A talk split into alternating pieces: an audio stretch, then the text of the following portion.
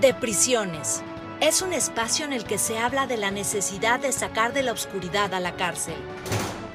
reconociendo su importancia en la dinámica social y su impacto en la construcción de condiciones de seguridad. Hablamos con expertos del fenómeno de la prisión y de propuestas de solución.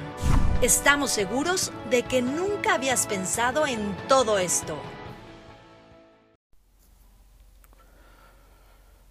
Hola, ¿qué tal? ¿Cómo están? Nuevamente les habla Luis Durán.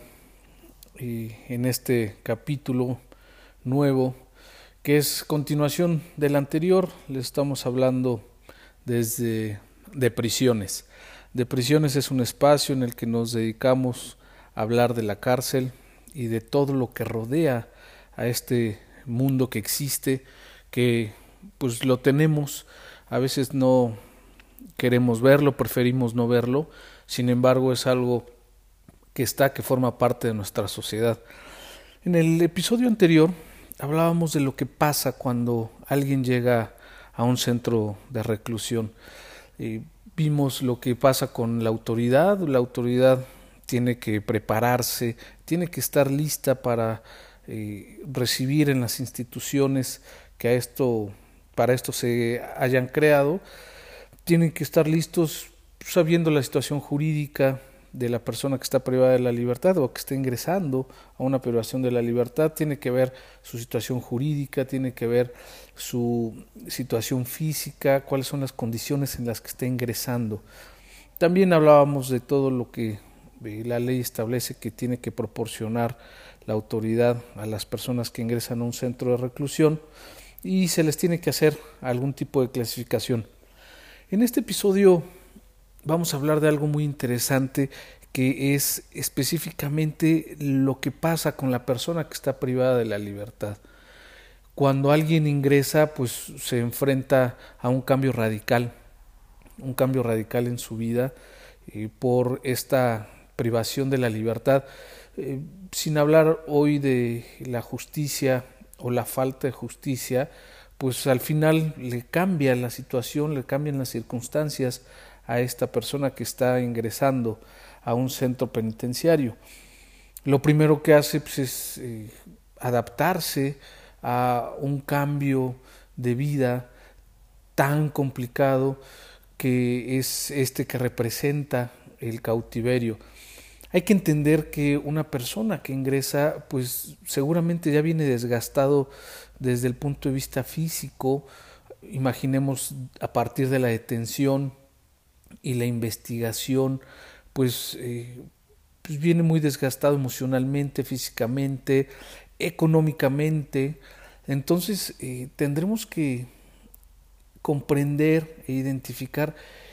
cuáles son los momentos tan trágicos y tan difíciles que eh, vive una persona que está siendo privada de la libertad. Primero tiene que saber por qué se le está privando de la libertad. En muchas ocasiones se conoce el motivo, pero en muchas otras él no sabe por qué lo están deteniendo. Al final se le tiene que informar, la autoridad tiene la obligación de informarle por qué está siendo privado de la libertad, cuál es la imputación que se le hace, por qué eh, él está siendo detenido. Eh, y él debe comprenderlo. Hay personas que en nuestro país eh, todavía no les queda claro porque no hablan eh, el idioma castellano, porque están comunicándose tradicionalmente en su comunidad eh, con otro idioma o con alguna lengua originaria, o porque simplemente los tecnicismos que se utilizan pues no son accesibles, asequibles para la cultura de eh, la generalidad de la población. Muchas veces eh, los términos que se ocupan pues no se comprenden con claridad y eso en muchas ocasiones parece que no, pero sí afecta en una confesión o en algún argumento que el imputado va realizando. y por eso es muy importante identificar qué momentos está eh, se, consideran en el procedimiento. Uno de estos primeros momentos, como decía, es la detención, eh, que pues, al final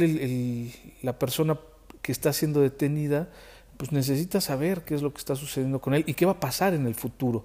y luego lo trasladan a un centro de reclusión una vez que así la autoridad lo determina por la naturaleza del delito de la conducta que realizó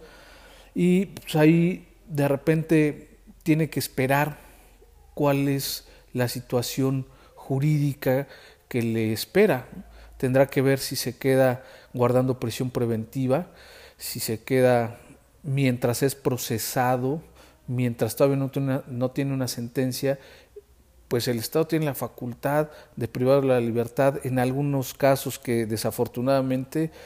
eh, cada vez van siendo más los casos que se consideran como obligatorios en prisión preventiva.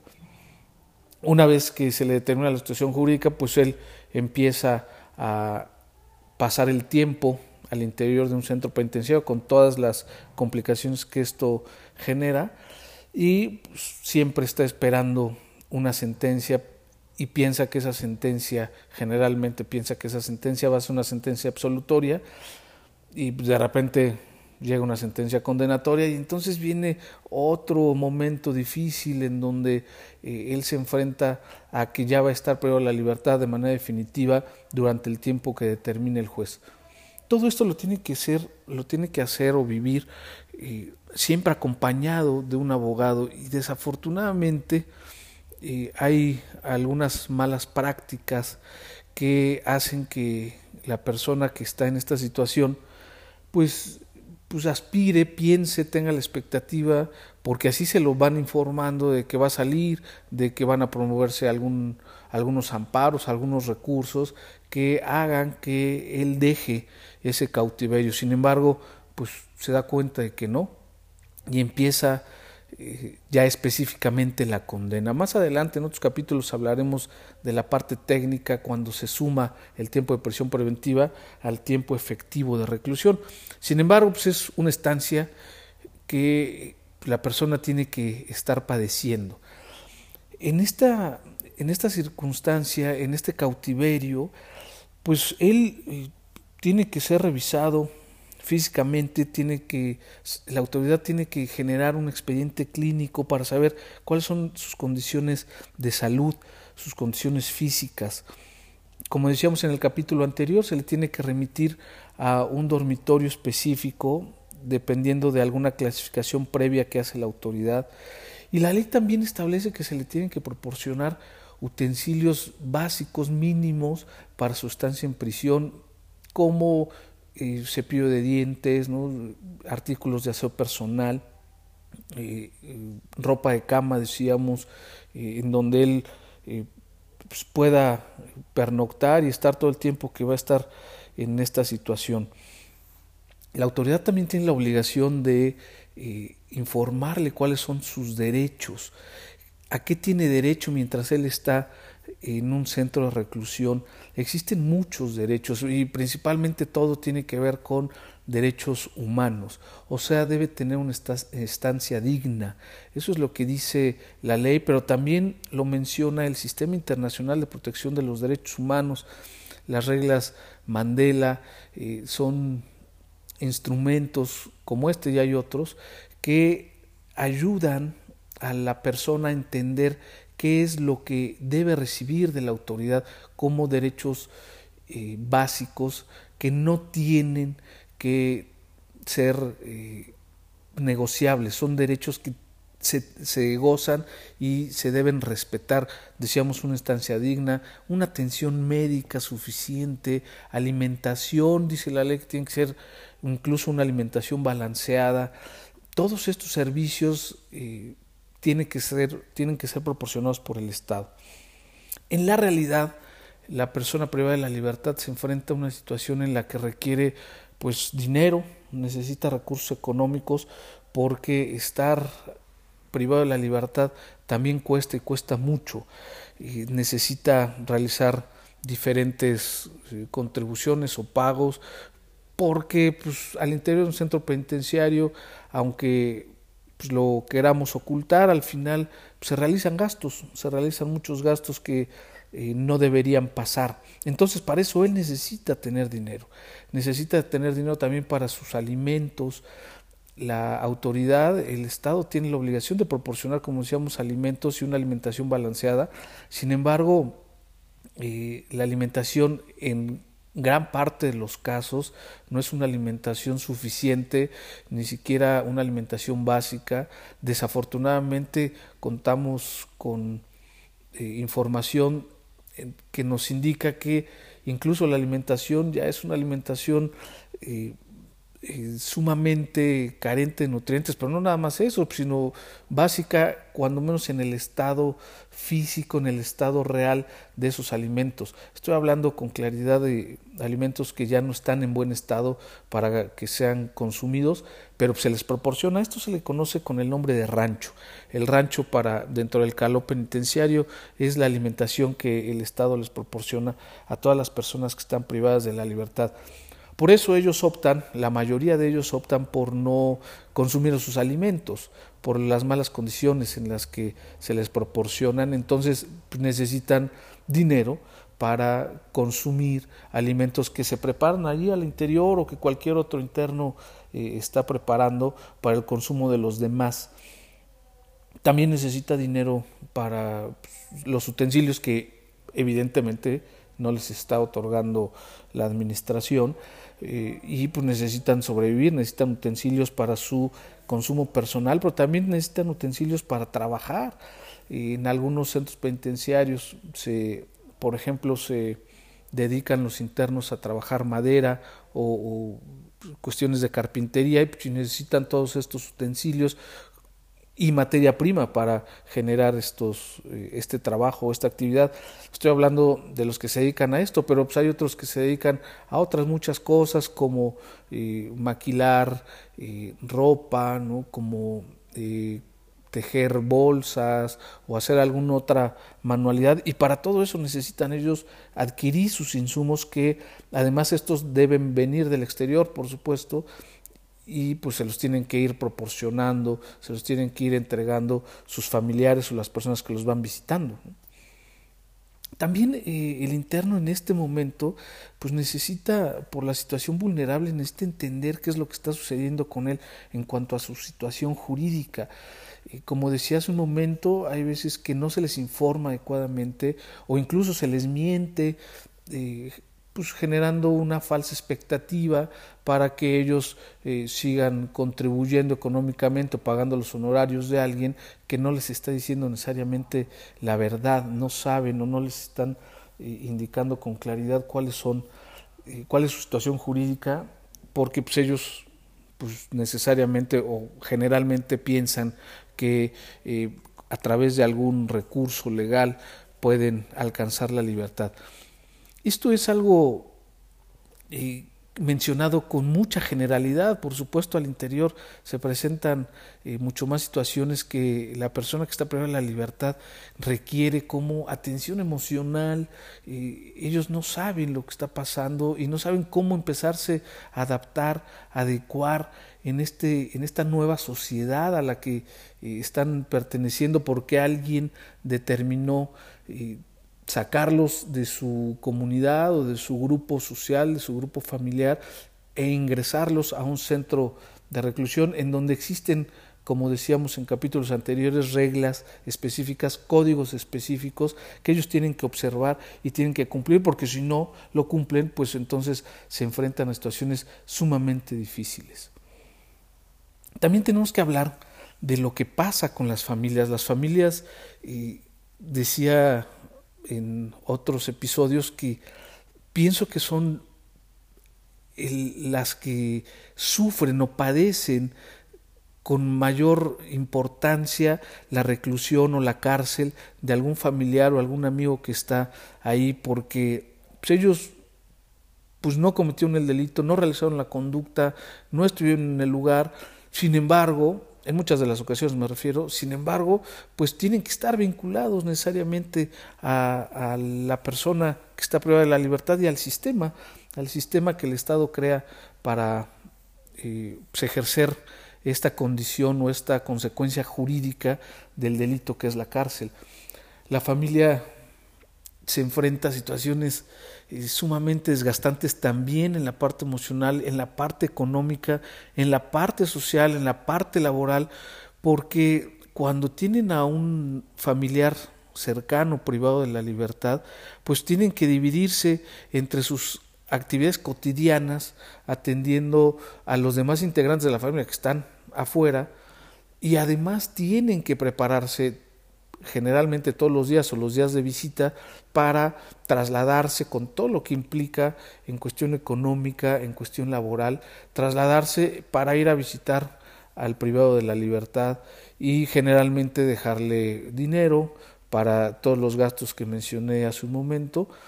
Y también tendrán que ir a ver al director si es que eh, su familiar se los pide, o ir a ver al juez, o ir a llevar algunas copias o eh, algunos documentos. Entonces se empieza a descomponer todo el contexto y el entorno en los que la familia o estas personas que están visitando o están vinculados con la cárcel, sin estar en la cárcel, se, les va, se les va degenerando todo esto. Imaginemos, por ejemplo, cuando una persona, una ama de casa, se enfrenta con que el esposo ha sido detenido y no trabaja, pues ahora tiene que eh, pues ponerse a trabajar, buscar un trabajo para ser el sustento de la familia, porque ya lo perdió, y además de la persona que está privada de la libertad, porque pues, al interior se requiere eh, ejercer gastos, se necesita dinero para la manutención de esta persona que está privada de la libertad. Y una vez que encuentra el trabajo, pues muy probablemente deja de eh, decir la verdad al jefe, porque si al jefe le dice que tiene al esposo en la cárcel, es probable, y se han dado casos en que eh, son corridas o se les prescinde del puesto de trabajo porque eh, pues se tiene ya este estigma de que va a tener o va a generar conflictos o cuando menos va a estar pidiendo permiso para ir a la cárcel a ver al esposo. Lo mismo pasa con con los hijos, por ejemplo. En muchas ocasiones ellos, pues por eh, temor, por vergüenza, precisamente por evitar esta esta etiquetación que se les hace, pues no dicen que el papá está en la cárcel y entonces eh, si alguien lo llega a descubrir se convierten en personas discriminadas por la misma sociedad sin que ellos realmente hayan sido los responsables de la conducta delictiva. Entonces, eh, como podemos ver, eh, hay, una, hay una falta de apoyo social y pues se degenera todo el entorno familiar en los que en el que pues, ellos la familia pues ahora se encuentran por esta condición nueva a la que se están enfrentando por una conducta electiva que decía ellos no provocaron y ellos no, no realizaron. Entonces están en un momento de desconcierto eh, en el que pues requieren de muchas muchos elementos y muchas circunstancias y de algún apoyo que les, los ayude a salir de esta situación o cuando menos llevarla de una, de una forma más decorosa. Eh, lo que ellos necesitan y buscan de inmediato es sacar a la persona de la cárcel, sacar a su familiar de la cárcel de la forma en que sea. Y entonces se enfrentan con actos de extorsión, mentiras, decía hace un momento, de quien les esté llevando la defensa, se aprovechan, les piden más y más dinero cada vez, ellos tienen que empezarse a desprender de los bienes que en su caso puedan tener eh, y pues van cayendo en una condición en la que se van depauperizando, van deshaciéndose de lo poco o mucho que vayan teniendo, pero lo van a tener que estar eh, vendiendo, empeñando o de cualquier manera desprendiéndose para que puedan tener el dinero suficiente para tener a la persona privada de la libertad en mejores condiciones o en, en menos malas condiciones. Cuando buscan, decíamos, esta eh, forma de sacar a su familiar, pues van de un abogado a otro, el que más les convenza o el que les garantice que su familiar va a ser sacado de la cárcel. Y es ahí cuando, cuando vemos cómo se aprovechan muchos de los defensores. Eh, por supuesto no todos, pero una gran mayoría se aprovechan de la necesidad que la familia tiene. Y en muchas ocasiones pues, solamente eh, les entregan el dinero y ya no les vuelven a contestar el teléfono, ya nunca los reciben, eh, incluso han llegado hasta negarles los documentos o los expedientes que se vayan generando por las actuaciones, cuando eso les pertenecen a, pues, a la familia, al propio privado de la libertad, sin embargo los abogados se los quedan y pues no les no les permiten acceso a ellos. Y cuando llegan con otro abogado este otro abogado les vuelve a pedir dinero para las copias y es un cuento de nunca acabar las familias, eh, como mencionamos hace un momento, eh, entran en un estado de descomposición porque este sistema que se conforma con la familia, eh, pues empieza a resentir la ausencia de uno de sus elementos y sabemos que todo sistema funciona con elementos y cuando uno de ellos no existe o no funciona como debe funcionar, pues el sistema colapsa. Entonces, bajo este enfoque sistémico, pues podemos identificar que eh, las familias se destruyen, eh, se, se, colapsan y eh, pues al final, en algún momento, pues tienen que reconstruirse ya sin la presencia de la persona que está privada de la libertad o con la presencia que al mismo tiempo es una ausencia, no es una presencia física, sin embargo, pues ellos intentan continuar considerando a la persona que está en la cárcel. En muchas de las ocasiones, desafortunadamente, vemos que eh, pues siguen con su vida, siguen con su rol afuera y pues, el periodo de la libertad pues, va siendo cada vez considerado eh, con menor importancia. Esto sucede mucho cuando quien está privado de la libertad es una mujer. generalmente la mujer que está en la cárcel es abandonada. Cuando se trata de hombres, eh, ellos son siempre visitados por, por alguien, siempre están apoyados por alguien, algún integrante de la familia, pero cuando se trata de mujeres, ellas en muchas ocasiones, en la mayoría de las ocasiones, son olvidadas, son abandonadas y pues ellas tendrán que buscar todos estos medios de los que hemos estado hablando al interior como puedan, de la forma en que puedan. Ahí eh, podemos eh, ver y saber que existen